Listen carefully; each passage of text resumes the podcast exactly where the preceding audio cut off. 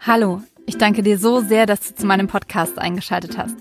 Ich bin Andrea, Autorin und Self-Publisherin und nehme dich hiermit in meine Welt zwischen den Worten. Willkommen zu Folge 20. Heute möchte ich dir von meinem neuen Buch erzählen.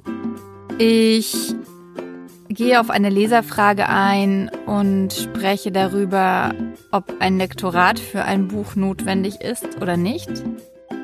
Und ich möchte mit dir in das Thema Gewohnheiten eintauchen, weil ich mich damit gerade sehr intensiv beschäftigt habe. Danke, dass du eingeschaltet hast. Wenn du keine Folge von diesem Podcast verpassen möchtest, dann klick jetzt auf Abonnieren. Gerade fällt mir auf, dass ich meine 20. Folge in der Kalenderwoche 20 im Jahr 2020 veröffentliche. Das ist schon irgendwie cool. Besonders, weil ich ein äh, ziemlicher Zahlennerd sein kann. Wie geht es dir? Ich hoffe, du hattest eine wunderbare Woche und hast viele gute Dinge erlebt. Mir geht es richtig gut, denn ich habe heute die zweite Überarbeitung von meinem neuen Roman beendet. Dann habe ich tatsächlich den ersten Coverentwurf in der letzten Woche fertig gemacht, was noch gar nicht auf meinem Plan stand.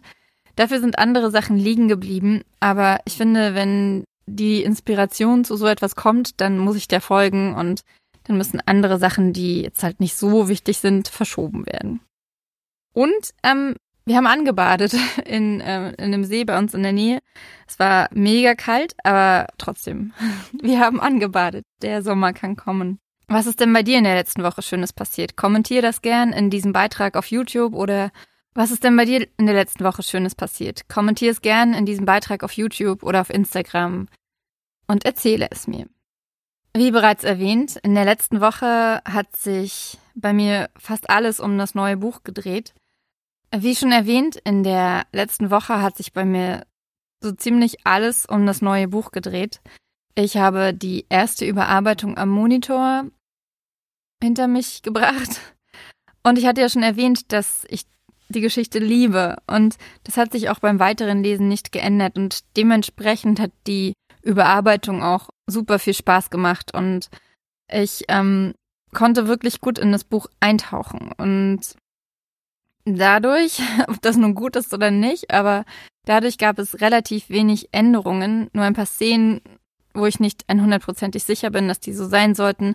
Dann natürlich ein paar Sachen, die nicht mehr gestimmt haben. Zum Beispiel hatte ein wichtiger Charakter am Anfang blonde Haare und dann auf einmal dunkle Haare, solche Sachen.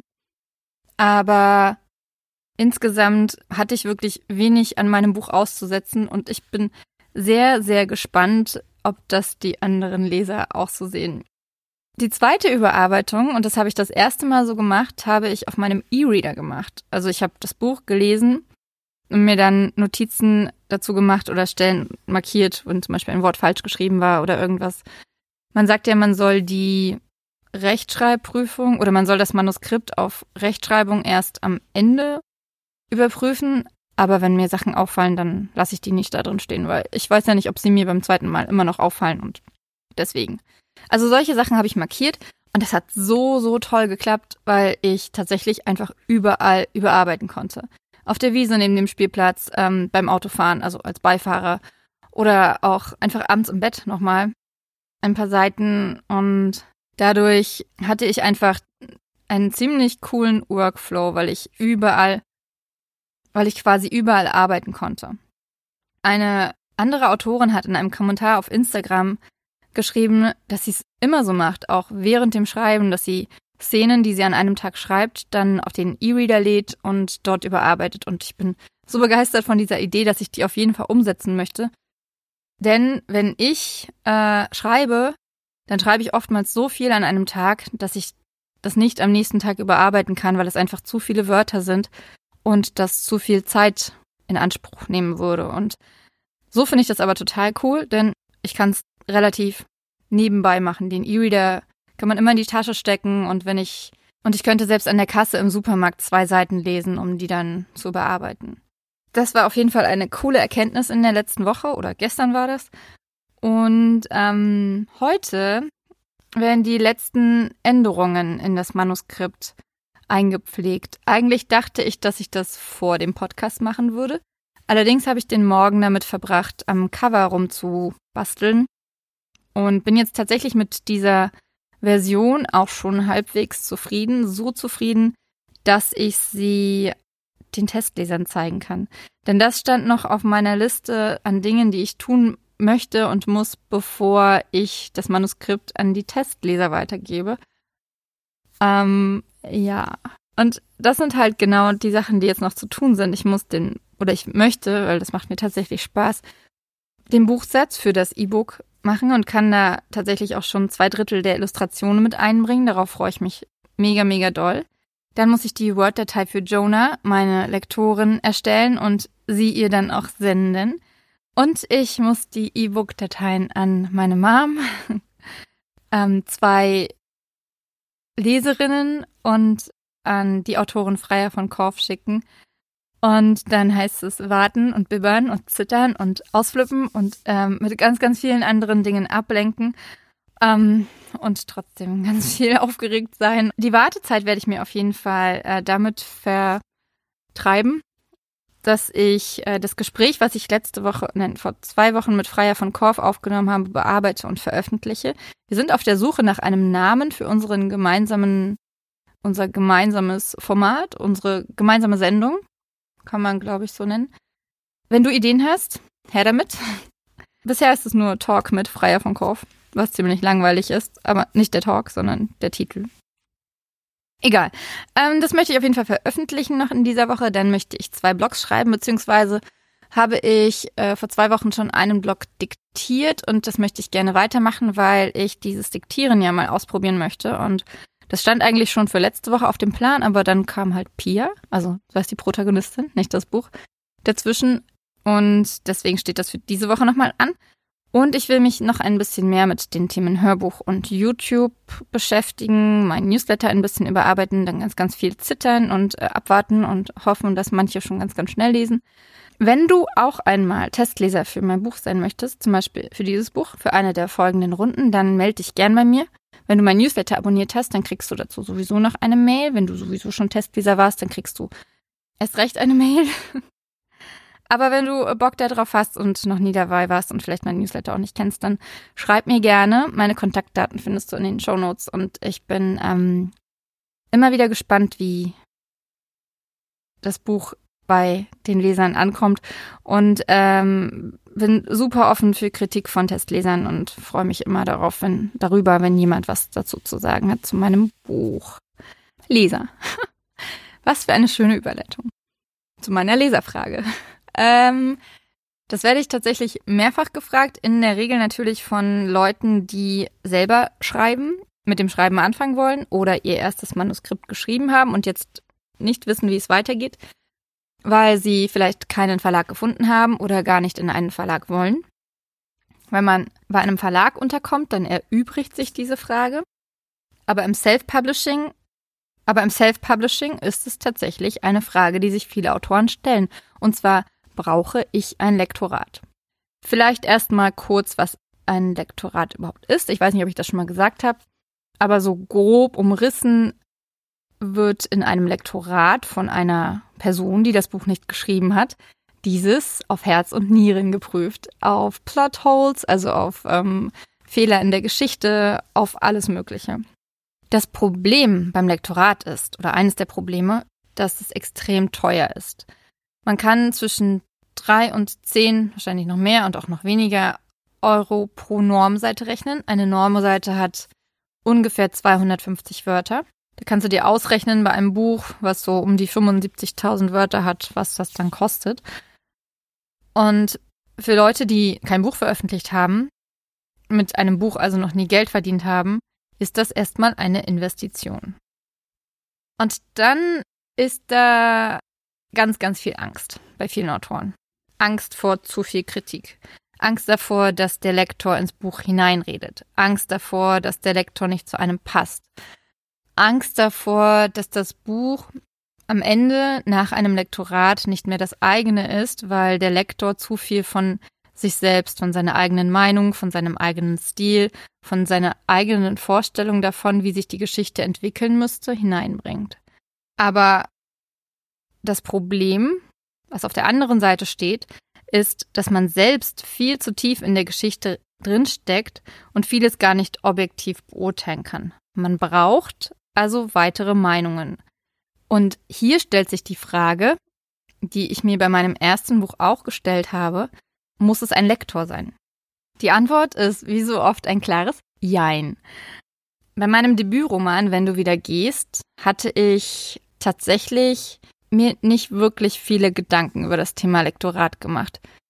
Das war so ein schillernder Stern, den ich irgendwie als nicht erreichbar für mich gesehen habe, weil es einfach wahnsinnig teuer ist und ich dieses Buch geschrieben habe, um dieses Buch zu schreiben und auch um es zu veröffentlichen, nicht aber mit diesem krassen Vorsatz, ich baue jetzt darauf meine Schriftstellerkarriere auf, sondern eher so, ich probiere das mal.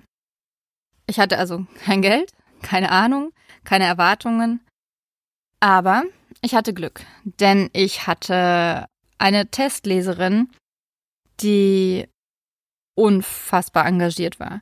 Sie hat mir so enorm viel und extrem kritisches Feedback gegeben, dass ich das Buch wirklich an vielen Stellen von rechts auf links gedreht habe und ganz, ganz viele Dinge rausgenommen habe, überarbeitet habe, obwohl ich selbst schon sehr, sehr viele Überarbeitungsrunden in das Buch hineingesteckt hatte, hat sie mir noch so viele Stellen aufgezeigt, die so einfach entweder nicht funktioniert haben oder nicht gepasst haben oder überflüssig waren oder gefehlt haben.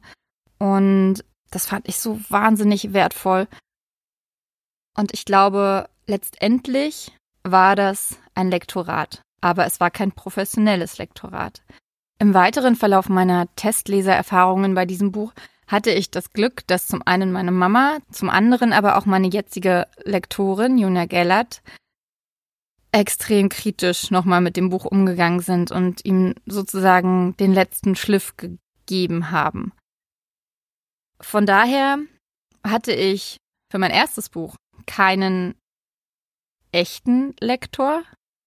Echt im Sinne von professionell im Verband der Lektoren gelistet, mit Erfahrungen in diesem Bereich, aber ich hatte sehr kritische Leser. Nun ist die Frage, was ist besser? Was macht mehr Sinn? Der Punkt ist, und das habe ich bei den folgenden Büchern gemerkt, ein Lektor muss auf eine Deadline hinarbeiten. Das müssen deine Testleser nicht. Die Testleser kannst du nicht dazu zwingen, ähm, immer wieder in dieses Buch auf die Art und Weise einzutauchen, wie du es brauchst, um es zu ja, lektorieren oder lektoriert zu haben. Meine erste Testleserin vom ersten Buch, die das so wunderbar gemacht hat, hatte bei den folgenden Büchern nicht mehr die Ambition, das Engagement, die Motivation, was auch immer es war, dazu, um auf die gleiche Weise weiterzumachen. Und das ist auch völlig verständlich. Das ähm, habe ich in gewisser Weise natürlich erwartet, weil es beim ersten Buch so war. Allerdings wurde mir dann ziemlich schnell klar, dass sie äh, das nicht bringen kann und auch nicht bringen muss. Ich habe mich also schon vor dem, vor dem, bevor ich das, mein zweites Buch jemand anderem in die Hand gedrückt habe, habe ich mich dazu entschieden, ein professionelles Lektorat zu machen. Und was spricht dafür? Ein Lektor nimmt eine Geschichte auseinander, wie ein Leser es in diesem Umfang nie tun würde. Er deckt dadurch Lücken auf und Seltsamkeiten, die vielleicht ein einzelner Leser nicht alle finden würde, viele Leser aber schon. Das heißt, wenn du einen Fehler in deinem Buch hast, der nicht funktioniert, weil zum Beispiel das Haar auf einmal dunkel ist und vorher blond war, wird das nicht allen Lesern auffallen. Es wird aber einzelnen Lesern auffallen. Und die Summe dieser Einzelheiten, die einzelnen Lesern auffällt, nimmt dann dem Buch etwas Besonderes, finde ich. Also es nimmt dem Buch Professionalität vor allem. Und ein Lektor liest dieses Buch mit genau dem Fokus auf diese Dinge. Leser machen das nicht. Leser lassen sich von der Geschichte treiben. Ein guter Lektor sollte sich nicht von der Geschichte treiben lassen, sondern die Geschichte auseinandernehmen. Ein Lektor gibt dir Hinweise auf unnötige Szenen, auf zu starke Sprünge, auf Unklarheiten, auf diese Plotholes, auf Denkfehler, auf Information Dumps, auf langweilige Szenen, auf fehlende Atempause, wenn du zu schnell die Ereignisse aneinander reißt und der Leser nicht mal runterkommen kann und letztendlich gar nicht mehr weiß, wo er jetzt eigentlich steht, was eigentlich passiert ist, weil einfach zu viel passiert ist und es nicht reflektiert wurde. Ein Lektor zeigt dir Charakterschwächen auf von deinen Figuren, also Schwächen der Charaktere, nicht Charakterschwächen ähm, der einzelnen Personen, sondern wenn eine, wenn ein Charakter nicht authentisch daherkommt oder sich plötzlich auf eine Art und Weise verhält, die du nicht aufgebaut hast. Sowas sollte dir ein guter Lektor zeigen. Er zeigt dir außerdem eine fehlende Plausibilität in der Story auf oder zu zufällige Zufälle. Und wenn die Spannung fehlt und so weiter und so fort. Also ein Lektor taucht in die Geschichte ein auf eine Art, als wäre er dabei und als würde er ähm, trotzdem von oben alles beobachten und sehen, wenn A nach B läuft, aber B ist eigentlich ganz woanders. Was spricht also gegen einen Lektor? Ganz ehrlich, nichts, außer den Kosten. Und der Zeit, denn ein gutes Lektorat zieht sich über mehrere Wochen, bei manchen Monate hin. Das kommt immer auch darauf an, wie viel zu bearbeiten ist und wie schnell du selber bist mit dem Überarbeiten, wie viele Projekte natürlich der Lektor selbst hat. Aber es dauert deutlich länger, als wenn du dein Buch selbst überarbeiten würdest. Es dauert aber nicht länger, als wenn du mit Testlesern arbeitest, weil Testleser, gute Testleser, ähm, zum Teil auch sehr lange brauchen, um ein Buch zu lesen. Also, meine Antwort auf die Leserfrage, mm, ich finde schon, dass ein Buch ein Lektorat braucht. Und wenn das Geld da ist, dann sollte es auf jeden Fall auch ein professionelles Lektorat sein, weil der Lektor halt anders als die Testleser auf dieses Buch blickt. Es wirkt insgesamt auch deutlich professioneller und das Manuskript ist dadurch mehr ein Produkt, das du verbessern und entwickeln kannst. Es verliert diesen Buch-Baby-Status, dass du in den Himmel hebst und denkst, oh, mein Baby, es ist doch perfekt, da muss nichts geändert werden. So ist es nicht. Nach außen hin wirkt es einfach professioneller, aber auch nach innen hin. Das Gefühl, ist ein anderes, wenn man äh, ein Buch auf diese Art und Weise mit einer anderen Person zusammen überarbeitet. Und wenn du an bestimmten Wettbewerben teilnehmen möchtest, dann braucht ein Buch sowieso auch ein professionelles Lektorat. Von daher, es spricht extrem viel dafür, wenn man es sich le leisten kann. Wenn man es sich nicht leisten kann, dann gibt es andere Wege, die man suchen kann. Man kann auch mit Anfängern zusammenarbeiten, man kann mit anderen Autoren auch zusammenarbeiten, dass man sich austauscht und das Buch der anderen zum Beispiel lektoriert. Es gibt auf jeden Fall viele Mittel und Wege. Was du nie machen solltest, wenn du vorhast, ein Buch zu veröffentlichen, ist es, nicht von einer anderen Person lesen zu lassen. Weil du einfach einen sehr verklärten Blick auf dein eigenes Buch hast. Und auch Sebastian Fitzek sagt das. Am Ende, also bevor man das Buch ins Lektorat gibt, ist man der Meinung, wow, ich bin voll zufrieden. Sie wird da niemals irgendetwas finden und das Gegenteil ist der Fall. Man ist erstmal ein bisschen crushed, wenn das Buch aus dem Lektorat zurückkommt, weil dann halt doch so viele Dinge sind, die laut Lektoren nicht funktionieren und das ist aber halt auch einfach gut und wichtig so, weil nicht nur das Buch wächst und entwickelt sich auf diese Art und Weise, sondern auch man selbst. Man selbst lernt für das nächste Buch unheimlich viel dazu. Ich beschäftige mich gerade mal wieder sehr intensiv mit dem Thema Gewohnheiten. Ich höre gerade das Buch Atomic Habits von James Clear. Vor ein paar Jahren habe ich schon uh, The Power of Habit von Charles Duhigg gehört. Die Bücher sind sehr ähnlich. Ich finde es aber ganz spannend, so ein Thema auch mal aufzufrischen und dann auch einen leicht veränderten Blickwinkel dazu haben. Und ich finde dieses Thema Gewohnheiten einfach unheimlich spannend. Denn Gewohnheiten bringen eine Routine in Dinge, für die wir uns sonst überwinden müssen, zum Beispiel Zähneputzen.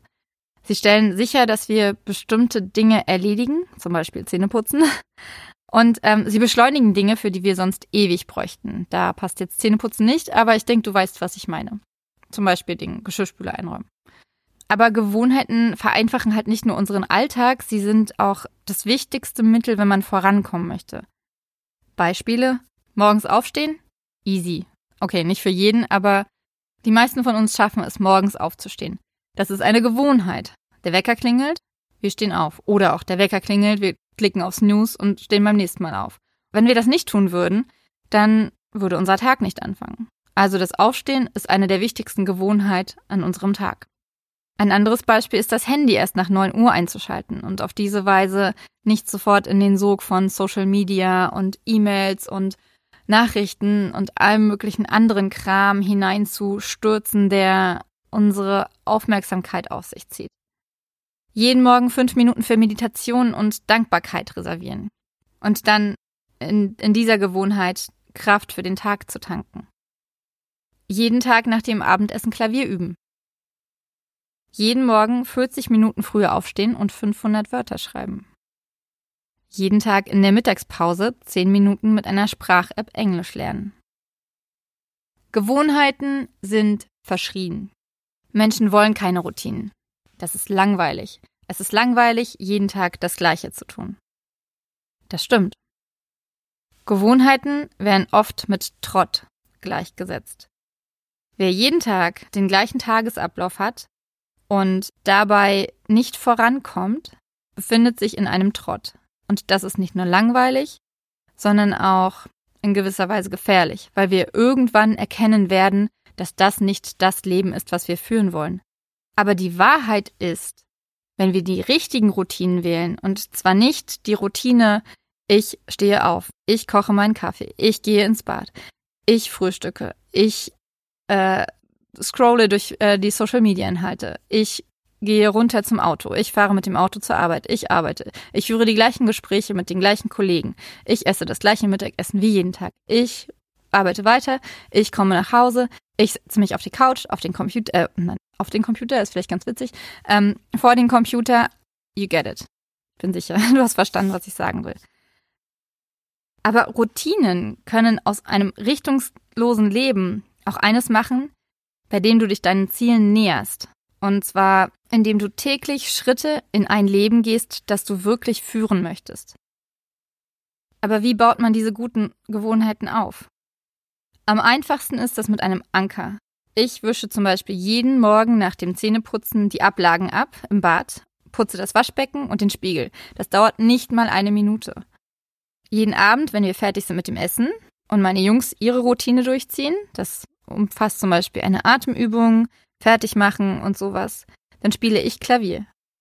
Jeden Morgen mache ich mir einen Tee und danach mindestens fünf Minuten Yoga. An dieser Stelle fehlen mir immer noch Routinen. Da, da fällt es mir oft schwer, wenn ich etwas später aufgestanden bin, mich dann an meinen an, mein, an meine Morgenroutine zu halten, weil dann der, der Stress im Nacken sitzt, du musst jetzt anfangen, du hast so viele Aufgaben und so weiter. Das ist ähm, etwas, woran ich arbeiten möchte und auch ein Grund, warum ich gerade das Buch höre. Aber eine sehr, sehr wichtige Routine, von der du gerade profitierst, ist, dass ich jeden Dienstag meine Jungs nach draußen schicke momentan oder äh, wenn Schule ist, von der Schule nach Hause komme und diesen Podcast aufnehme diese Gewohnheit oder diese Aktivitäten, die zu Gewohnheiten werden sollen, die muss man eine Weile durchziehen. Da gibt's verschiedene Meinungen, wie lange das sein soll, aber ich glaube, man muss es einfach so lange durchziehen, bis es sich in einem verfestigt hat. Das können 21 Tage sein, das können auch 60 Tage sein. Das hängt von einem komplett selbst ab. Wenn man es wirklich will, dann reichen wahrscheinlich auch fünf Tage. Und jetzt gerade bauen wir alle neue Routinen auf. Wir müssen den Mundschutz einstecken, wir müssen den Mundschutz im Laden aufsetzen, wir müssen mit den Kindern den Homeschooling-Tag planen, wir müssen sonntags die Oma per WhatsApp-Video anrufen, weil wir nicht mehr zum Mittagessen gehen können. Das fällt uns leicht, weil wir es müssen und weil es jetzt einfach dazugehört.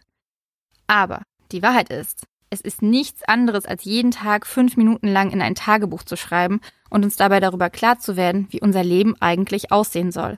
Es ist unsere Entscheidung. Beim Mundschutz wird uns diese Entscheidung abgenommen. Wir müssen das machen. Trotzdem müssen wir diese Routine aufbauen. Ich bin mir ganz sicher, auch du hast deinen Mundschutz schon mal zu Hause vergessen. Oder den Einkaufswagenchip oder den Euro, weil äh, wir ja jetzt auch nicht mehr ohne Einkaufswagen in den Supermarkt können. Aber es wird sich verfestigen. Wir werden uns daran gewöhnen und das ist eine Routine. Und auf die gleiche Art und Weise können wir die anderen Routinen, die Routinen, die uns wirklich weiterbringen, die uns das Leben ermöglichen, das wir wirklich führen wollen, etablieren in unserem Leben. Du musst eine Sache nur oft genug wiederholen, damit du wirklich dran bleibst. Stell dir zum Beispiel einen Wecker auf 19.30 Uhr und mach vor gute Zeiten, schlechte Zeiten 10 Minuten Yoga. Mit Maddie Morrison zum Beispiel. Glaub mir, danach guckt es sich noch viel entspannter. Und ähm, ist eigentlich Joe Gerner noch dabei? Ich habe schon sehr, sehr lange keine gute Zeiten, schlechte Zeiten mehr geguckt. Ich habe auf diese Weise auf jeden Fall mein erstes Buch geschrieben. Das habe ich ja schon erzählt, dass ich mich nach Stephen King gerichtet habe, der gesagt hat, wenn du ein Autor sein möchtest, dann setz dich hin und schreib jeden Tag 1000 Wörter. Und diese 1000 Wörter Routine hat mich zu wenn du wieder gehst gebracht. Ich denke, wenn wir wirklich etwas wollen, egal was, und uns jeden Tag ein paar Minuten oder eine Stunde oder wie viel Zeit auch immer wir da investieren können, dafür nehmen, um Dinge zu tun, die uns dorthin bringen, dann werden wir ankommen, egal wie langsam. Und eine Gewohnheit hilft uns dabei, den Weg immer weiter zu gehen und nicht stehen zu bleiben, uns nicht ablenken zu lassen. Von daher ist das ein Thema, was mich selbst sehr, sehr umtreibt und was ich, äh, womit ich mich sehr intensiv und gerne beschäftige und wo ich immer wieder versuche, neue ja, Routinen in meinem Leben einfach aufzubauen, auch wenn es echt teilweise schwer ist. Ja, aber ich bin äh, sehr motiviert, das alles ja ein bisschen mehr auszubauen in meinem Leben. Und das war es schon. Tatsächlich, äh, das Buch, das ich gerade lese, ist halt Atomic Habits von James Clear. Dann lese ich gerade das neue Buch von meiner Lektorin. Das habe ich angefangen. Da freue ich mich schon super drauf. Ich lese noch immer dieses Making and Marketing Art That Lasts von Ryan Holiday. Und ich lese ein Buch zu meiner neuen Kamera. Und ich habe mein Buch gelesen.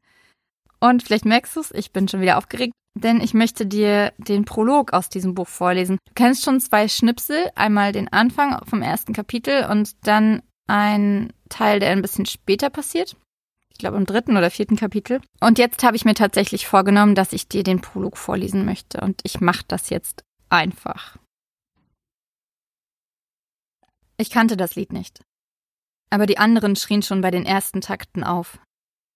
Jemand drehte die Anlage noch lauter, und die Bässe vermischten sich mit dem Klatschen der 50 Leute, die um mich herum tanzten und jedes einzelne Wort des Songs in die Nacht grölten. Gemeinsam. Als wäre es ihr Lied. Als käme es aus den Tiefen ihrer selbst. Oder als hätten sie es einfach schon unzählige Male gehört und gemeinsam gesungen. Sie waren betrunken, genau wie ich. Für sie war es die erste Party des Schuljahres, der Beginn der Oberstufe. Sie hielten den Sommer noch für diese eine Nacht fest, bevor er zusammen mit der Freiheit der Ferien zwischen den grauen Wolken und den ebenso tristen Schulmauern verschwand. Für mich war es die Gelegenheit, Freunde an der neuen Schule zu finden. Zumindest hatte ich das meinen Eltern erzählt. In Wahrheit würde es eine gute Gelegenheit sein, um endlich einmal nicht an ihn zu denken. Ein Mädchen stieß mich an, lachte mir zu und forderte mich auf zu tanzen. Ich tat es, drehte mich im Kreis und bewegte die Hüften im Takt der Musik, bis der Rhythmus auch mich erreicht hatte. Das Mädchen nickte begeistert und ergriff meine Hände, die ich in die Höhe gestreckt hatte. Wir verschränkten unsere Finger, drehten uns im Kreis und lachten, als wir das Gleichgewicht verloren und beinahe auf den Rasen fielen. Aber die Leute tanzten so dicht um uns herum, dass wir auf den Beinen blieben. Und dann war sie weg. Ein Junge zog sie von mir, ein wild knutschendes Pärchen stieß mich an, hinein in das Loch, das das Mädchen hinterlassen hatte. Ohne ihren Halt schwankte ich und fiel nun doch. Die Menge bemerkte mich nicht. Ich sah nach oben und schob die Beine der anderen zur Seite, die drohten mich in den Boden zu trampeln. Mein Atem beschleunigte sich. Angst stieg in mir auf. Es war zu eng. Ich drückte die Hände in den Rasen, der unter dem Getrampel der Leute in die Erde gestampft wurde aber ein Fuß traf die linke, bevor ich mich aufrichten konnte. Ich schrie auf, doch niemand hörte mich. Noch einmal versuchte ich mich aufzurichten. Und nun stützte mich eine Hand, zog mich in die Höhe und führte mich aus der Menschenmenge. Wir liefen weg von der Wiese, die von Lichtergelanden umsäumt, einen Raum für die Party bot. Wir liefen zwischen die Bäume, die daran grenzten, und weiter in ein kleines Waldstück. Mein Herzschlag beruhigte sich mit jedem Schritt. Mit jedem Lichtstrahl, der uns nicht mehr erreichte, konnte ich wieder freier atmen. Und irgendwann verschwand auch der Strudel in meinem Kopf, und die Gedanken formten sich wieder klar vor mir. Alles okay? Er blieb stehen und reichte mir eine Flasche. Ich ergriff sie zögernd und trank dann schnell, um auch den Rest der Angst hinunterzuspülen. Ja, jetzt schon. Ich wischte mir mit dem Handrücken über den Mund. Möchtest du wieder zurück? Ich konnte seinen Gesichtsausdruck nicht erkennen. Er hielt noch immer meine Hand. Nein, gehen wir weiter. Die Ruhe des Wäldchens breitete sich in mir aus. Nur noch entfernt drang die Musik zu uns. Ein anderes Geräusch löste die Bässe und Höhen ab, und im gleichen Moment schrien die Feiernden auf. Scheiße. Ich sah nach oben und ließ die großen Tropfen auf mein Gesicht fallen, die auf die Blätter klatschten, bevor sie ihren Weg zum Waldboden fortsetzten. Ein Lächeln zog sich über mein Gesicht. Willst du wirklich nicht zurück? Ich sah zu ihm. Er kannte seinen Ausdruck noch immer nicht. Nein, das hier fühlt sich viel besser an. Ich schritt auf ihn zu, legte meine Hand in seinen Nacken und meine Stirn gegen die seine. Ich spürte seine warme Haut, weiche Haarspitzen und die Regentropfen, die auf unsere Köpfe und meine nackten Schultern fielen.